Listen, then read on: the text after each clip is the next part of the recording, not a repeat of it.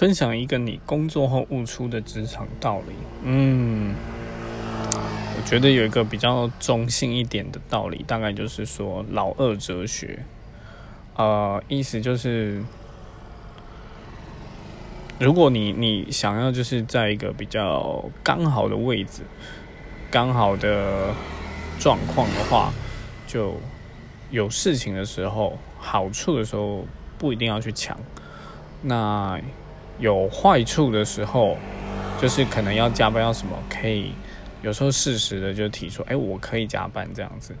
然后把自己保持在一个中间的位置，中间偏上的位置，对于整个工作的一个状态来讲，反而是比较不会有什么大问题。